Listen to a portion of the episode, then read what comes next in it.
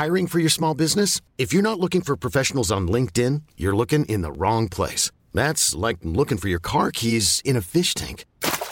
LinkedIn helps you hire professionals you can't find anywhere else, even those who aren't actively searching for a new job but might be open to the perfect role. In a given month, over 70% of LinkedIn users don't even visit other leading job sites. So start looking in the right place. With LinkedIn, you can hire professionals like a professional. Post your free job on linkedin.com slash achieve today.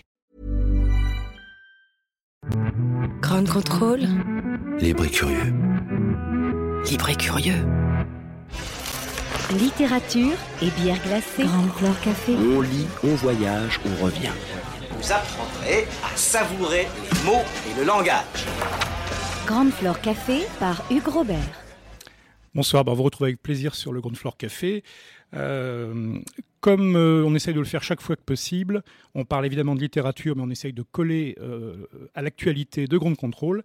Et depuis deux jours, c'est le Social Fest, euh, pour encore cinq jours, Social Fest, donc festival grand public ouvert à tous d'économie sociale et solidaire. Et on a la chance d'avoir avec nous ce soir Jean-François Corti.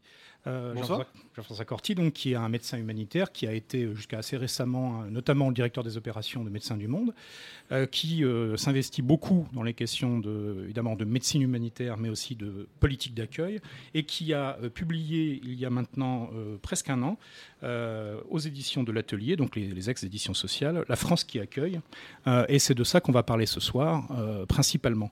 Donc Jean-François Corti, peut-être simplement. quand on lit La France qui accueille, donc, dont, on va reparler, on a le sentiment qu'il y a un sentiment d'urgence. hein, Ah, clairement, il y a un sentiment d'urgence euh, totale, je dirais, sur, des questions de, politique migratoire euh, à, pouvoir euh, discuter, voire débattre, voire contester. Et puis, l'idée de, dire aussi que ce qui se joue pour, les migrants aujourd'hui, c'est aussi un projet de société qui concerne les citoyens français et européens et qu'on a trop souvent tendance à, dissocier euh, euh, notamment des problématiques de lutte contre les inégalités qui mettraient en opposition, euh, on va dire, des, des, des citoyens précaires victimes européens versus des citoyens migrants qui viendraient bénéficier des, droits sociaux des citoyens européens. Donc il y a, a- a une urgence à parler de ce sujet qui est assez... Il y a beaucoup de controverses, il y a beaucoup de, tensions, on le voit, de violence, et c'est un sujet qui est au cœur des élections euh, européenne de, l'année prochaine et chacun, euh, chacun y va de sa propre instrumentalisation de cette question-là pour faire passer des messages plus ou moins xénophobes, plus ou moins euh, radicaux. Donc il y a, urgence à, pouvoir faire le point. Sur, sur cette réalité. Dans, dans l'ouvrage La France qui accueille, j'ai d'abord voulu montrer le décalage qui existe euh, entre un discours dominant de- de- des politiques euh, français européens, de droite comme de gauche d'ailleurs, euh, qui euh, en font, je dirais, le moins possible en matière de, mise à l'abri, d'accueil de, populations en, difficulté. Et on reviendra sur des chiffres et sur tous les mythes qui gravitent aussi autour de, cette problématique-là.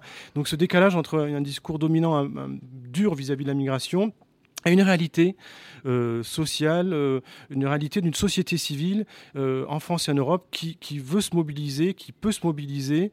Il y a, vraiment un vivier de solidarité. Il y a des milliers d'initiatives en France d'accueil, que ce soit dans le champ de la santé, dans le champ de la scolarisation, de l'hébergement, de l'aide à, à- à- à l'accès à la, à nourriture, et que les États pourraient davantage s'appuyer sur cette réalité euh, de, mobilisation pour en faire davantage en matière d'accueil et que potentiellement euh, ils ne s'appuient pas assez sur cette, sur, cette, sur cette réalité. Donc mon livre, il a, il a bien sûr une, une introduction assez critique et on va en parler sur les politiques migratoires européennes euh, et, et françaises, mais en même temps il ouvre des perspectives pour avancer vers des choses plus positives euh, et notamment en s'appuyant sur une dizaine d'études de cas, de situations euh, d'accueil en milieu rural, en milieu urbain, sous des, formes plus ou moins organisées, que ce soit dans des associations à l'échelle nationale ou des petites associations de, de quartier. Voilà pour montrer combien les choses euh, en matière d'accueil peuvent, se faire, qu'il y a des difficultés, que tout n'est pas simple, mais qu'il y a des, manières de pouvoir accueillir concrètement et se rendre utile en matière de solidarité.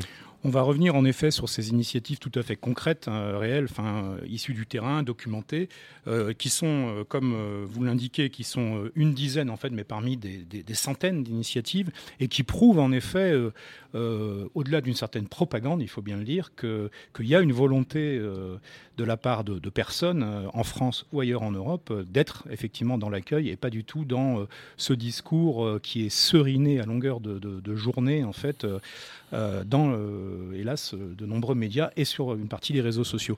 les deux choses qui frappent dès qu'on ouvre, en fait, la France qui accueille, comme vous le rappeliez, c'est le décalage entre cette perception entretenue euh, cette, perception assourdissante de, flot euh, et la réalité des chiffres, en fait, qui en regard à la fois de la population et de la capacité économique des pays d'Europe de l'Ouest, euh, sont objectivement ridicules. Oui, on, voit que dans le discours politique dominant est, mis en avant la peur d'invasion, de, de, hordes de, migrants quasi sauvages. Alors les, chiffres sont là. ce qu'on sait, c'est que la grande majorité de la migration au global sur notre planète, elle se fait entre les pays du Sud, en Sud-Sud et que c'est vraiment les pays du Sud euh, qui absorbent les premiers à proximité des crises, qu'elles soient économiques, climatiques ou, militaires ou politiques. C'est vraiment les, pays du Sud qui, absorbent un maximum de, migrants à l'échelle planétaire. Et la migration finalement du Sud vers le Nord est très faible. Et l'Europe absorbe moins de, de 15% de la migration totale euh, à l'échelle planétaire. Ça, c'est la première chose. La deuxième chose, c'est que on, imagine, on, sait qu'environ depuis 2015, euh, il y a eu probablement à l'échelle du, continent européen, euh, on va dire 2 millions d'arrivées de migrants d'Afrique subsaharienne, mais aussi d'Afrique du Nord ou, du Moyen-Orient, Proche-Orient, et que ces 2 millions, si vous les mettez en perspective du nombre total de citoyens européens qui est de 500 millions, vous voyez bien qu'il n'est pas ce nombre de personnes qui vont venir déstabiliser nos politiques, nos économies, nos sociétés, et que donc ils sont, ils sont un, nombre, un, nombre infime par rapport à une, réalité humaine à l'échelle du continent européen. Ce que l'on a vu en, en revanche, donc, c'est aussi eh bien, une, idéologie dominante, je dirais, qui euh, euh, n'a pas peur d'assumer d'en faire le moins possible en matière d'accueil des migrants précaires, extra-communautaires. Hein. On pourrait aussi parler des, migrants communautaires, c'est-à-dire les Roms notamment, hein, qui payent un lourd tribut aussi dans, les violences qui leur sont perpétrées. Mais ce qu'on voit, c'est qu'il y, a une idéologie qui assume d'en faire le moins possible et qui est prête à tout pour, euh, en matière de stratégie pour arriver à ces fins. Et je, m'explique avec quatre niveaux essentiellement. D'abord, assumer euh, l'instrumentalisation de la violence comme outil de dissuasion dans les politiques migratoires. Les destructions de tentes, d'abris, de sacs de couchage euh, dans les rues de Paris, dans, à, l'Alpajol, Porte-la-Chapelle, à Calais, Grande-Sainte, de manière délibérée, c'est des autorités qui assument le fait d'utiliser la violence pour dissuader les migrants de rester sur le territoire. Le deuxième niveau de, stratégie euh, pour arriver à ces, fins d'idéologie dominante, c'est euh, la criminalisation de l'aide. Hein, on l'a vu, faire comprendre aux citoyens que s'ils sont trop humanistes, trop accueillants, eh bien, ils risquent d'aller en prison ou risquent d'une amende. Et c'est ce qu'on a vu avec le délit de solidarité, notamment, heureusement, qui a été remis en question dernièrement par le Conseil constitutionnel. Le troisième niveau de stratégie des on va dire, en place, c'est le détricotage du droit d'asile avec la fameuse loi Coulon cette année, hein, où on, a vu une obsession à pouvoir mieux gérer les expulsions que, plutôt gérer l'accueil. Et le quatrième niveau, c'est ce qu'on appelle la gestion externalisée de l'asile, c'est-à-dire euh, s'appuyer sur des pays qui sont déjà en grande difficulté économique, politique, euh, pour gérer à distance le problème qu'on voudrait pas avoir. Je pense au Niger, je pense au Tchad, je pense aussi euh, euh, à la Libye euh, ou, ou Liban, Turquie, Jordanie. Sachant que dans ces conditions-là aussi, les autorités européennes et les Italiens en premier n'ont pas eu peur de dealer avec des, groupes, des mafieux en, Libye, par exemple, qui font de la traite d'êtres humains.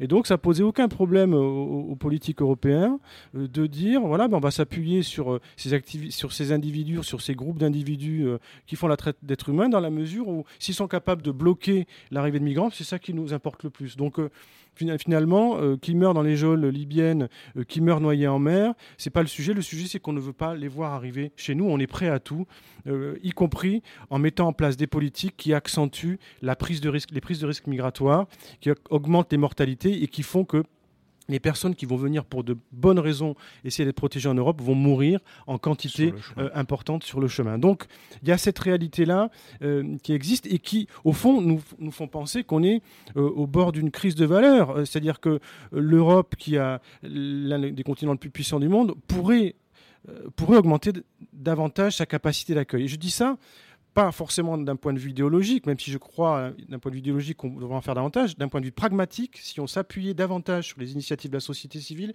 on pourrait qualitativement et quantitativement absorber davantage de monde sur notre territoire. Et ça, c'est pas ce que l'idéologie dominante aujourd'hui. Alors, c'est difficile de la qualifier. Certains diraient nécrolibérale, euh, qui, euh, voilà, c'est c'est cette idéologie qui aujourd'hui, moi, m'inquiète et qui, qui fait qu'aujourd'hui on est au bord d'une crise de valeur et qu'on peut davantage parler d'une crise de l'accueil plutôt que d'une crise migratoire euh, en Europe. Je crois qu'on va revenir effectivement sur les initiatives qui permettent d'illustrer euh, ce, que, vous indiquez, qui est quand même une note mesurée, mais une note d'optimisme, parce qu'il y a quelque chose qui, existe, qui est, possible. Euh, mais pour, pour rester, pour, pour finir peut-être sur cette instrumentalisation politique à, grande échelle, vous mentionniez en fait deux choses qui sont, qui sont frappantes, enfin moi qui m'ont beaucoup frappé, c'est effectivement d'une part euh, de façon euh, officielle, mais euh, certainement pas publique ou spectaculaire, c'est le chantage en fait à l'aide économique qui est pratiqué par les États européens, donc qui est effectivement une véritable honte puisqu'on va subordonner euh, l'octroi de tel ou tel prêt, de telle ou telle aide au développement, enfin au développement, euh, d'aide d'État à État, euh, à la prise effectivement de mesures conservatoires dans les pays d'Afrique de l'Ouest, dans des pays du Moyen-Orient, dans des pays effectivement qui sont gangrenés eux-mêmes par des, par des mafias, puisqu'on parlait de la Libye de façon à maintenir effectivement les choses loin des yeux en fait des, citoyens européens euh, dans un mécanisme qui est quand même assez proche d'une infantilisation euh, y compris euh, truc et qui rejoint tout à fait donc moi j'aime bien cette expression effectivement de nécrolibéralisme bien entendu qui rejoint cette espèce de mascarade où on va faire croire en fait à des gens en situation difficile économiquement ou de précarité ou de souffrance en France et qui ne sont pas du tout des migrants mais que c'est que leur sort s'améliorera en fait si on contrôle mieux l'immigration, alors que tout, depuis euh, 50 ans euh, démontre le, contraire absolu. Oui, c'est clair que sur la gestion externalisée de l'asile, euh, les Européens ont été prêts à tout. On les a vus dans les accords de la Valette euh, qui ont été signés il y a, il y a, 3 ou 4 ans, des négociations avec l'Union africaine. Il s'agissait effectivement d'utiliser la carotte et le bâton en disant l'aide publique au développement, elle sera conditionnée si vous êtes capable de mettre en place des politiques répressives dans vos pays pour les migrants en transit ou pour vos propres concitoyens qui pourraient être, qui pourraient être tentés par, par l'immigration. Et donc il y a un côté assez c'est insupportable euh, à cela. Ce qui, est clair, c'est que euh, les Européens, et, on l'a vu à Calais et Dunkerque, assument de, créer des, situations qui, du coup, relèvent de quasiment l'action humanitaire. Euh, on a élevé à près de 6000 personnes à, Grande-Sainte et Calais il y a, il a 3-4 ans, dans le fameux camp de la Lande, qui vivent dans les conditions d'insalubrité maximum. Les choses se sont un petit peu améliorées, puis à nouveau, c'est à nouveau, tendu aujourd'hui à Calais, Grande-Sainte. Il y a des milliers de personnes qui vivent dans des conditions euh, difficile. Et on voit bien que euh, les autorités françaises ou européennes aussi, à l'échelle plus globale, hein, euh, pourraient accueillir dans de meilleures conditions, mais assument politiquement de ne pas le faire. Enfin, on est la cinquième puissance économique mondiale. Moi, j'ai vu, comme d'autres collègues humanitaires, sur des situations de catastrophes naturelles, des, coopérations où des États comme la France sont capables de monter des hôpitaux de campagne en, en 48 heures avec des tentes pour 10 000 personnes. Donc, c'est pas le sujet. Le sujet, c'est qu'on ne veut pas le faire pour envoyer un message euh, clair et donc euh, assumer que des gens soient en danger, euh, exposés à la, à la vie dehors. Et donc, on passe du registre de ce qui aurait dû simplement être une, tension sanitaire et sociale, parce que c'est pas simple effectivement d'accueillir des, gens, il faut, les, mettre à l'abri, il faut les nourrir, il faut les aider à, connaître leurs droits pour les ouvrir.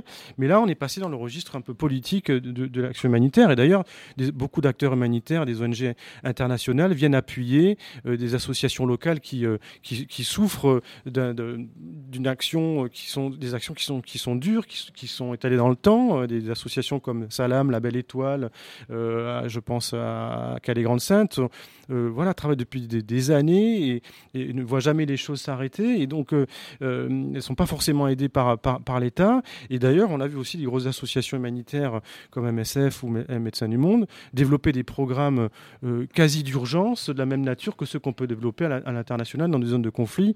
On a fait ça à Calais et, et Grande Sainte. Ce que je veux dire, c'est que euh, aujourd'hui, on voit bien qu'il euh, y a euh, de fait une instrumentalisation de cette question migratoire. En fait, la question du migrant, c'est une question politique totale, quoi, politique, philosophique, sociale, et que chacun y va de son instrumentalisation possible. Et aujourd'hui, il y a les eurosceptiques ou ceux qui veulent faire péter le projet européen. Je pense aux Italiens, il y a d'autres aussi, d'autres, aujourd'hui aussi, qui n'ont pas peur de, jouer de la, de jouer de la tension sur la question migratoire inter-européenne, notamment en, mettant, en illustrant le fait qu'il y, il y a très peu de solidarité inter-européenne sur, ces questions-là. Donc, sont, sont prêts à faire échouer le projet européen sur la question migratoire. On voit aussi que d'autres acteurs utilisent la question migratoire pour atténuer les libertés individuelles et collectives des citoyens européens eux-mêmes. Quand on parle du délit de solidarité, quand on parle des lois en Hongrie qui empêchent les associations de Hongrois d'aider les migrants, aujourd'hui c'est en Croatie, c'est bien des lois qui atténue les libertés des citoyens européens eux-mêmes, ce pas des citoyens des migrants. Et le troisième niveau d'instrumentalisation, parmi d'autres, c'est aussi, je pense, et ça c'est un sujet fondamental, ceux qui utilisent les questions migratoires pour masquer les insuffisances de politique de lutte contre les inégalités et la pauvreté. Pourquoi je dis ça? Parce qu'aujourd'hui, en France, on a 15% euh, de la population qui vit sous le seuil de pauvreté.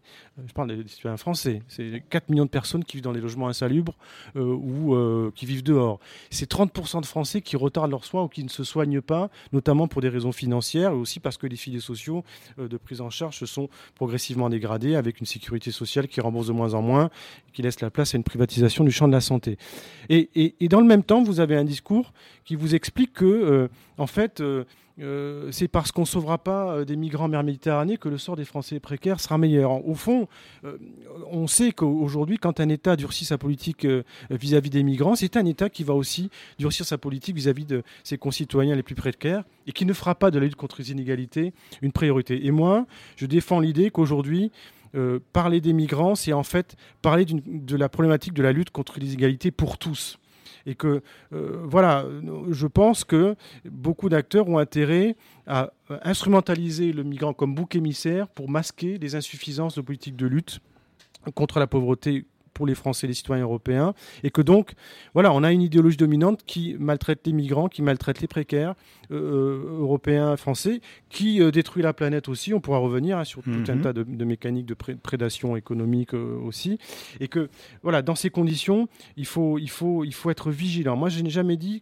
que l'État, par exemple, français ne faisait rien en matière d'accueil. Il y a des subventions qui sont allouées à des associations, il y a des personnes qui sont mises à l'abri, il y a aujourd'hui un préfet interministériel qui essaie de coordonner un peu, d'améliorer le lien entre les acteurs. on en reviendra, le fameux triptyque État, collectivité locale, association, société civile.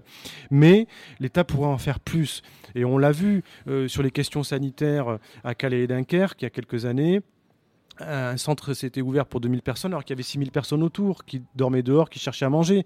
Et quand on est, je pense que c'est d'autant plus grave euh, de produire une aide euh, qui ne correspond pas à la réalité des besoins euh, quand on connaît les solutions et, quand on sait que c'est politiquement assumé de, mettre des gens dans la précarité. Donc il y a cette réalité-là, et encore une fois, il faut la confronter à beaucoup d'initiatives de la société civile. Et, quand on a fait ce constat d'une idéologie dominante qui existe, il y a euh, malgré tout, euh, tout, tout, un faisceau d'acteurs qui se mobilisent, qui veulent faire de notre, de projet de société, notamment la solidarité dans l'altérité, une réalité sociale, que ce soit pour les migrants, pour les Français précaires, les citoyens européens précaires et qu'elle est là et qu'il faut la porter, cette, société qui, qui a envie d'en faire plus je crois.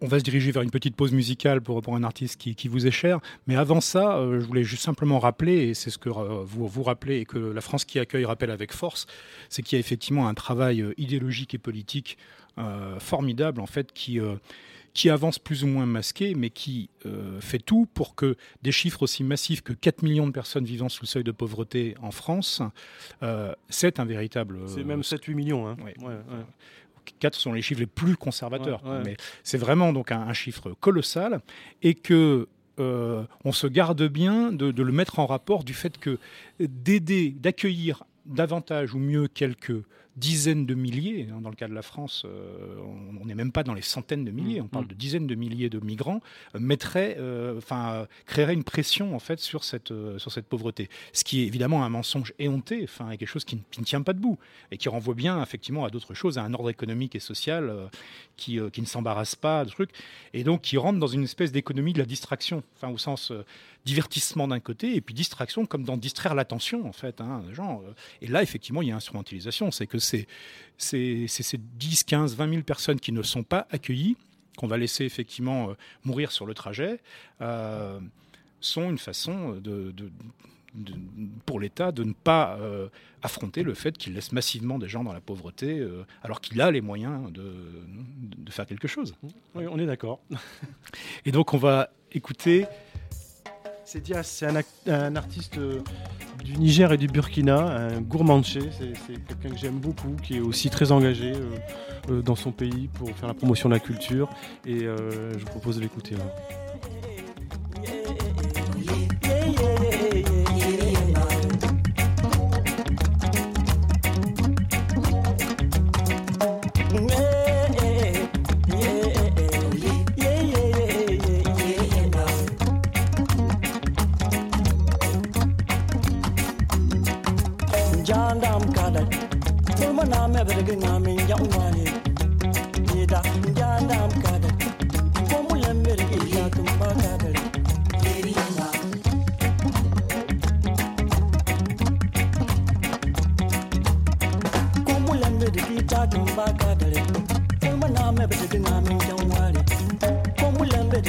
tin ba ka da yo pon mun na ma bi ga na min yan wa ye ja ja ja pon na ma bi ga na min yan wa pon mun len na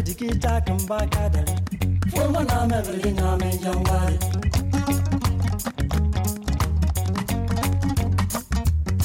kaya jello wada an na na bo kaya tu kun kan lo on a yellow wa an na na yo.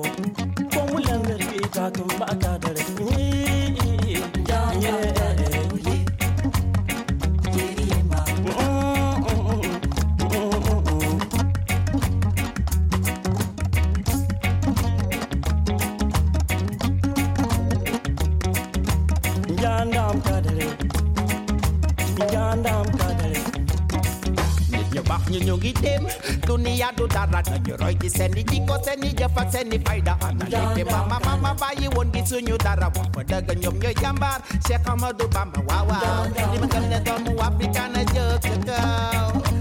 Them them and a them barrows. You focus in your ada, japas in your ada. Egally, you're with them from the new video. You're with from the new.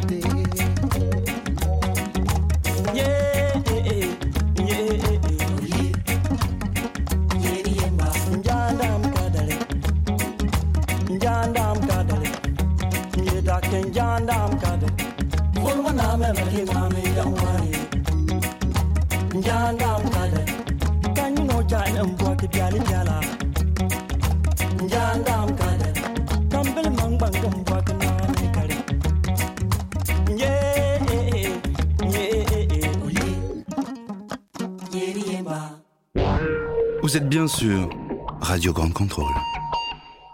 De l'engagement, il y en a. Il y en a chez les artistes, il y en a chez les auteurs. On va en dire un mot tout à l'heure. Il y en a aussi bien sur les terres euh, d'origine, en fait, euh, de ces migrations internationales qui semblent préoccuper, en fait, nos responsables politiques et une partie de l'opinion publique bien au-delà, en fait, de la réalité. C'est ce qu'on disait à l'instant. Euh, de l'engagement, il y en a donc aussi dans les pays d'accueil, d'accueil trop faible, mais où pourtant la volonté est là. Et c'est ce que montre de façon très précise et très documentée et très poignante également la, France qui accueille, donc l'ouvrage de Jean-François Corti, qui nous présente un certain nombre d'initiatives, alors extrêmement différentes les unes des autres, mais qui sont effectivement autour de reconquérir euh, cette, euh, cette capacité d'accueil en fait que l'on semble vouloir euh, abandonner ou ou euh, faire croire que finalement elle n'a jamais existé. Euh, est-ce que vous voulez nous parler de certaines de ces initiatives, Jean-François ah Oui, il y, en a une dizaine, hein, euh, comme je l'évoquais tout à l'heure, et vous l'avez rappelé, en milieu rural, en milieu urbain, plus ou, plus ou moins organisé sous forme d'association ou même d'initiatives collectives ou individuelles. J'ai voulu montrer combien, et ça d'autres des rapports officiels ont montré, combien là aussi la euh, la migration, quand elle est bien gérée, est, source de plus-value pour les sociétés qui accueillent dans de bonnes conditions, des plus-values économiques, sociales, politiques et autres, même si ça a un coût euh, dans les premières années, à long terme, c'est un investissement en fait. Je, je voulais montrer aussi combien, euh, à travers la question migratoire, se jouait aussi l'évolution de nos propres représentations au, sein même de nos entre citoyens. J'ai pris l'exemple de, Malik, le, premier article euh, qui habite à Sarcelles, qui est euh, un migrant euh, de deuxième ou troisième génération, et, qui voilà, qui est livreur dans Paris, et qui arrive un soir en 2014-2015 à Port-de-la-Chapelle et qui tombe sur des familles en situation de précarité maximum, des femmes, des enfants dehors la rue, et puis il se dit voilà, mais ça me touche quoi, j'ai envie de faire quelque chose, ça je, c'est pas possible et j'ai besoin, je vais me mobiliser. Et donc il rentre dans son quartier. Et puis, il a une idée géniale. Euh, il, mobilise sa famille, ses amis pour faire des collectes de vêtements, de nourriture. Il commence à préparer euh, des repas et pour ensuite euh, charger les coffres des voitures et aller distribuer ça non sans difficulté euh, dans les rues de Paris. Mais il a l'idée géniale d'utiliser un support euh, de réseau social qui est le, Facebook et, le grand défi Facebook. Le grand défi Facebook, en fait, à la base, c'est voilà, vous pouvez faire tout et n'importe quoi. Vous vous filmez en train de boire une bouteille de whisky en trois minutes et puis en disant allez-y, faites, faites mieux que moi. Donc il peut y avoir ce genre de, de pari débile. Mais il y a aussi Malik qui dit voilà, moi je vais filmer mes, mes, les actions et puis je vais envoyer euh, un défi à un autre quartier en disant allez-y, faites mieux que nous en matière de solidarité et, d'action euh, de solidarité. Euh, et donc il a créé le grand défi Facebook. et aujourd'hui c'est un réseau international, c'est-à-dire que Malik il va, il va en, Allemagne, en Belgique, au Canada. Et son initiative a été reprise dans plusieurs villes. et ce qui est très intéressant, c'est que lorsque vous parlez avec lui, avec ses amis ou sa famille, il vous explique combien ils sont fiers de pouvoir montrer que euh, ce qui se passe dans les quartiers, c'est autre chose que simplement des règlements de compte entre, entre petits, euh, petits caïds ou c'est autre chose que des annonces politiques euh, opportunistes. Il y a une réalité sociale, une solidarité qui existe. Et donc, au travers de la question de l'aide aux migrants, c'est joué aussi, se joue aussi des représentations sur, sur nos propres quartiers, sur nos, sur nos propres concitoyens. Et ça, c'est vraiment une illustration caricaturale de ce que peut amener euh, la question migratoire en matière de, d'action qui fédère, finalement qui, qui améliore le, le, lien social, quoi, hein, et, le, qui travaille sur sur le vivre ensemble. Donc, euh, pour moi, c'était une étude de cas caricaturale. Et puis après, évidemment, dans l'ouvrage, au travers des différentes études de cas, j'ai traité quelques sujets transversaux, des invariants que sont euh, la question du délit de solidarité, on l'a évoqué, mais aussi le, fait de, pointer du doigt combien l'État pouvait être dans l'illégalité aussi. Hein. Euh, on l'a vu dans, le sud, en région PACA. Combien de fois, à plusieurs reprises, les précédents préfets ont été pointés du doigt euh, pour ne pas respecter la loi, notamment en demandant aux forces de l'ordre de renvoyer des migrants, notamment mineurs non accompagnés, en Italie, alors même que c'est mineurs n'ont pas pu faire les démarches nécessaires pour pouvoir connaître et défendre leurs droits, notamment en matière de protection et, de, et, d'asile. Donc euh, on l'a vu aussi au travers différents, différents référés liberté que des associations ont, généré euh, euh, il y a quelques années sur le fait que sur certains terrains à Calais et Dunkerque, l'État devait au moins mettre de l'eau, des latrines et, faciliter le travail des acteurs humanitaires.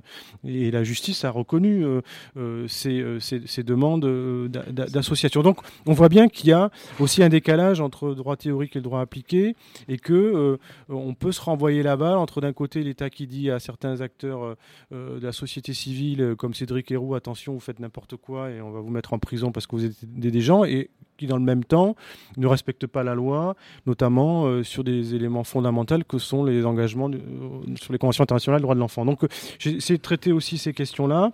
Et, je puis, trouve que c'est une des choses qui frappe dans, dans, la France qui accueille, effectivement, dans, dans, dans ces chapitres-là, mais aussi sur les chapitres sur les mers, par exemple, et on en a une illustration cette fois pas en France, mais en Italie tout récemment.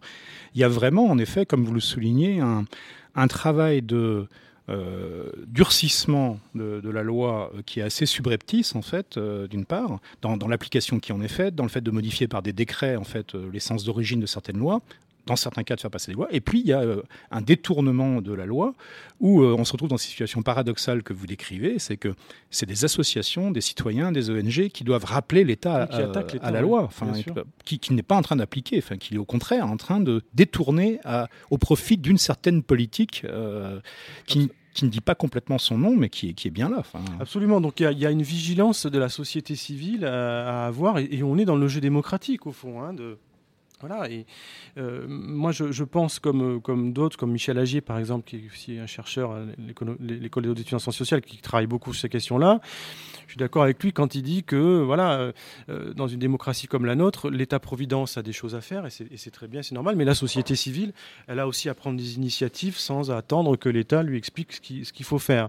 Dans, le sujet qu'on évoque, le problème, c'est que dans certaines situations, l'État n'a pas toujours été aidant, voire même à, bloquer les, choses. Donc il y a, y a ce, jeu de, aussi de, de, démocratie que, qui, se joue, et la société civile doit jouer son rôle de veille vis vis-à-vis de, certains débordements.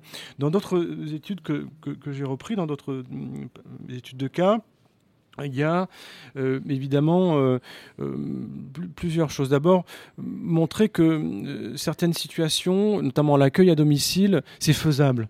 Moi-même, souvent, quand j'essaie de, de, réfléchir sur comment accueillir un migrant chez moi, qu'est-ce que ça pose comme question de sécurité potentiellement, hein, de partage de la langue, de comment ça s'organise au quotidien, comment on déjeune ensemble ou pas, comment la vie se fait. Voilà, il y a une association, mais d'autres aussi initiatives ont été, ont été faites, une association qui s'appelle Singa,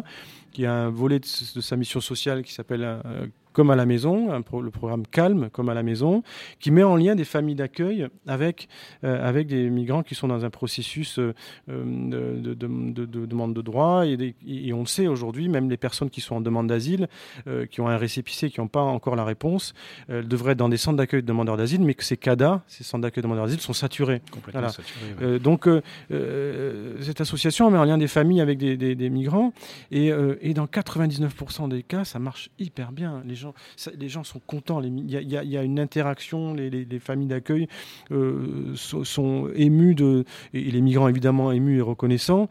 Donc ça marche, ça marche. Donc je voulais montrer aussi au travers d'un jeune couple que euh, voilà, euh, il y a un pas à franchir et que quand on l'a franchi, on, se rend compte que, que finalement, c'était pas si compliqué que, ça. Et puis, euh, aussi un point qui était important pour moi, c'est euh, euh, je, je, faisais référence à, à Émilie Oiseau, qui, qui, est une artiste très engagée, une chanteuse, compositeur, compositrice, qui aussi m'a accompagné sur certaines initiatives de promotion de l'ouvrage, et qui elle aussi a eu des initiatives, notamment sur une journée qui s'appelait Fais ton bateau euh, au moment de la journée des migrations.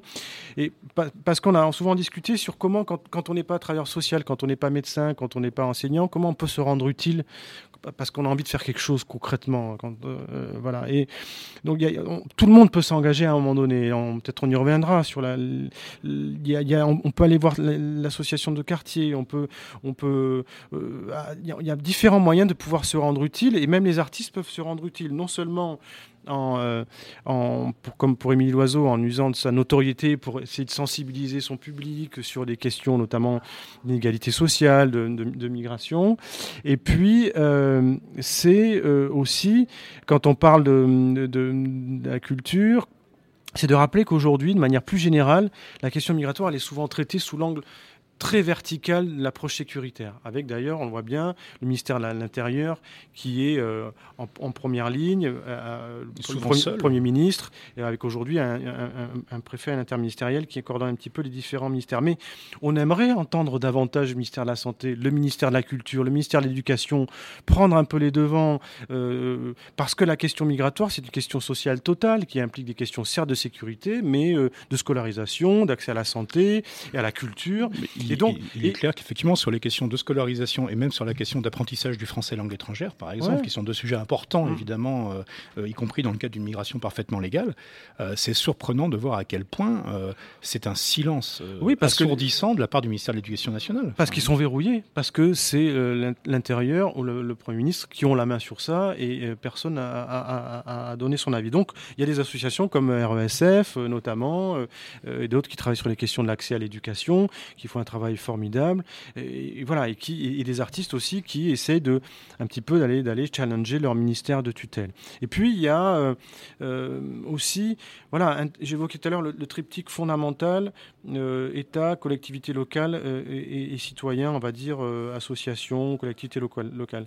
Il y a des maires qui prennent énormément de risques qu'il faut, qu'il faut, qu'il faut valoriser. Je pense à Damien Carême, le maire de Grande-Sainte, mais il y a beaucoup, des dizaines de maires de petites communes qui essayent d'un d'amener leurs concitoyens euh, dans des situations de pouvoir aussi euh, accueillir des familles. Alors ça peut être une famille, deux familles, ça dépend aussi de la capacité, la taille du village.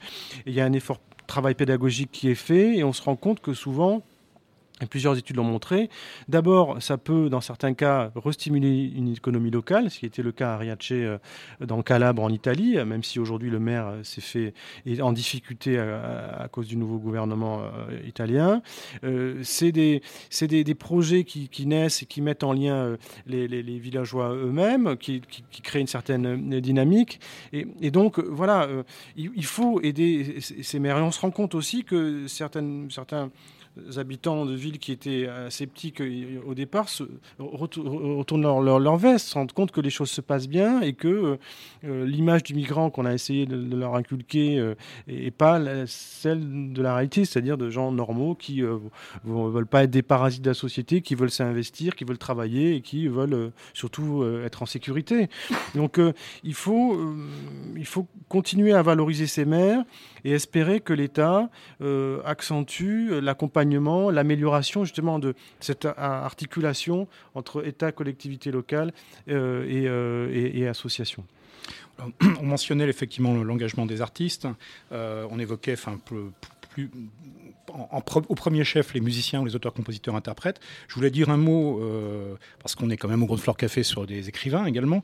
Euh, il y a beaucoup d'écrivains euh, depuis quelques années qui effectivement sont, alors qu'ils soient français d'origine ou qu'ils soient eux-mêmes, pour certains, d'ex-migrants ou des, ou des, migrants, qui se sont également emparés par le biais de la fiction, du récit, du récit qui peut parfois aller jusqu'au fantastique ou à la science-fiction, même dans certains cas, mais aussi bien des questions qui ont trait au départ, à la décision de, des migrations et au voyage, avec ses risques et ses incertitudes.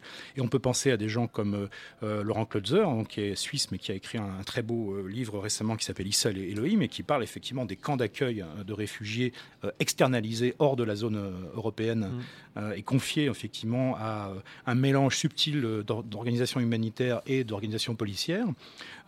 Sacha Drupani avait traité de ces questions-là il y a quelques années. Andrei Ivanov, Velibor Kolic, son, son, journal d'exil, en fait, qui là, lui, euh, s'intéresse à un, deuxième euh, aspect qui est plutôt celui de euh, justement de l'accueil et de la difficulté en fait qu'il peut y avoir une fois qu'on est sur une terre d'asile. Et là, j'essaie de faire sentir des guillemets dans ma voix quand on est confronté effectivement à cette difficulté juridique, administrative, technique de faire valoir ses droits euh, et euh, simplement l'espèce de minimum d'humanité qu'on attend et qui se retrouve battu en brèche par un ensemble de formalités légales, mais pas seulement légales, qui sont aussi administratives, judiciaires, techniques et qui truc.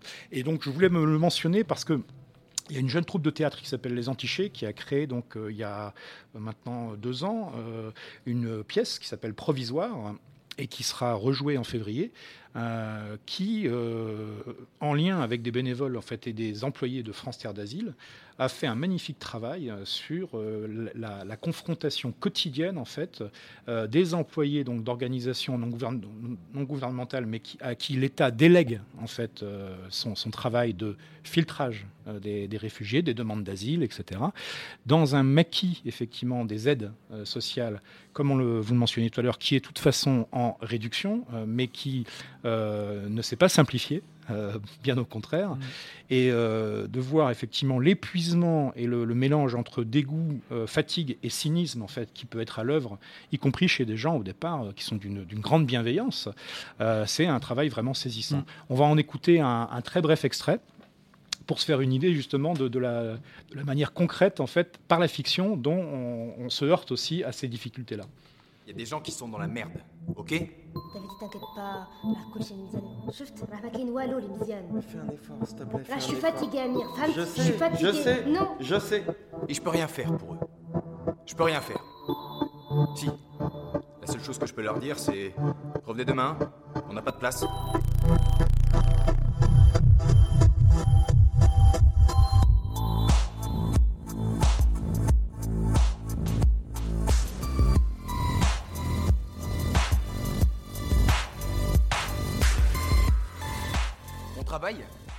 C'est de leur dire qu'ils sont dans la merde et qu'ils vont y rester.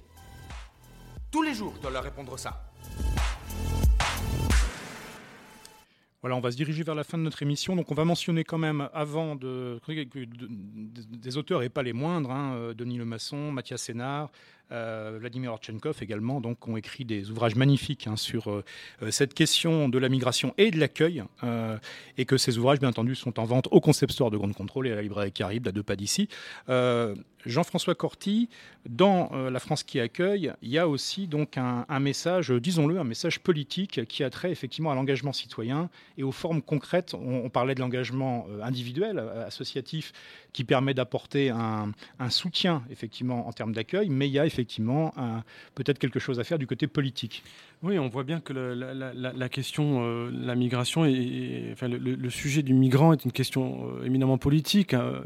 Je, citerai euh, Alexis Nous, qui, est professeur de littérature comparée à Marseille, et qui faisait un petit peu, un peu le comparatif entre ce que Hegel et Marx euh, disaient du, prolétariat, c'est-à-dire le prolétaire, une figure politique qui amène derrière une construction euh, programmatique politique totale. Aujourd'hui, le migrant, de notre point de vue, c'est une, porte d'entrée pour pouvoir parler euh, des questions d'inégalité sociale pour tous, des questions sur l'écologie, des questions sur, sur la gouvernance et la démocratie, notamment en Europe, et bien sûr des questions sur les politiques migratoires et tout le rapport qu'on peut avoir avec les pays en voie de développement. Donc, moi, après 20 ans d'engagement dans l'humanitaire et je, continue à être dans les associations, je vois bien aussi que le plaidoyer, tout, ce qui est euh, les, prises de, les prises de position dans le champ du politique, elles sont nécessaires, importantes qu'il faut que les assos continuent, elles vont le faire évidemment, mais que peut-être il y a une réflexion à avoir sur comment aussi, euh, dans la mesure où les acteurs et les élus ne répondent pas forcément aux plaidoyers euh, mis en avant, comment on pourrait faire davantage bouger les choses. Et l'une des solutions, c'est d'aller occuper les espaces politiques où les décisions se prennent. Je pense en France, bah, Assemblée nationale, au Sénat, et aux élections et, et, à l'échelle européenne, euh, bien sûr au Parlement européen, à Bruxelles, et puis ce qui se passe aussi à Strasbourg. Donc voilà, plusieurs réfléchissent à comment franchir un peu le, pas. On a vu Glucksmann, Raphaël Glucksmann annoncer le lancement d'un mouvement qui est un parti politique qui a pour vocation de, fédérer les, gauches et, pas forcément de faire une liste. Euh, et, nous, nous réfléchissons, en tout cas, avec des personnes comme euh, Alexis Nous ou, euh, des anthropologues comme Véronique Grapp ou des sociologues comme, Philippe Bataille, avec des personnes comme Edgar, Morin ou Alain Touraine, à, aussi potentiellement lancer un mouvement avec l'objectif affiché de, présenter une liste aux, aux européennes, mouvement de société civile en rupture avec les partis politiques classiques, c'est-à-dire en essayant de créer un mode de gouvernance un peu, un peu, un peu nouveau. On, va probablement lancer ça euh, la semaine prochaine. Euh, et euh, voilà, je trouve que c'est bien qu'il y ait ces initiatives-là, parce que ça montre que la société civile se cherche, que bien sûr les acteurs politiques, ils existent, les partis classiques, mais qu'il y a une certaine défiance aussi, et qu'il faut pouvoir être dans des, dans des réinventions de, de, de, participation de société civile aux questions politiques. La question du migrant, elle nous, elle nous, elle nous pousse à nous interroger sur notre propre euh, sujet euh, de société, notre propre projet de, vie. Et, et c'est euh, un moment important dans notre projet social donc questionner effectivement nos propres modes de vie et chercher un mieux vivre et un mieux vivre ensemble euh, à partir de ce déclencheur, de ce détonateur que peut être la dite question migratoire, euh, c'est effectivement une des choses qui irrigue euh, le Social Fest donc en ce moment et dans les jours qui viennent à Ground Control. C'est aussi quelque chose, vous le savez, qui tient particulièrement à cœur à Ground Control dans son ensemble et ça depuis son origine. Donc surtout restez attentifs, suivez ces initiatives citoyennes et puis donc on va remercier bien entendu Jean-François Corti et je vous encourage très vivement donc à lire La France qui accueille aux éditions de l'Atelier, qui est vraiment un ouvrage qui euh, est sans phare et brutal dans certaines de ses manifestations et qui en même temps envoie une formidable euh, bouffée en fait d'espoir, d'espoir citoyen, d'espoir combatif, hein, qui est ce dont on a besoin. Hein. Merci. Merci beaucoup.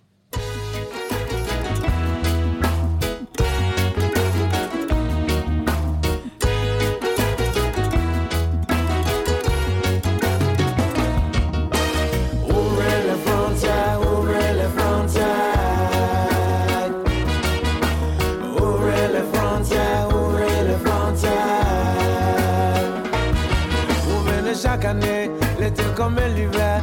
Et nous, on vous reçoit toujours les bras ouverts. Vous êtes ici chez vous, après tout, peu importe.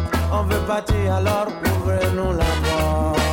Ouvrez les frontières, ouvrez les frontières. Ouvrez les frontières, ouvrez les frontières. Du Cap à Gibraltar, nous sommes des milliers à vouloir comme vous venir sans rendez-vous.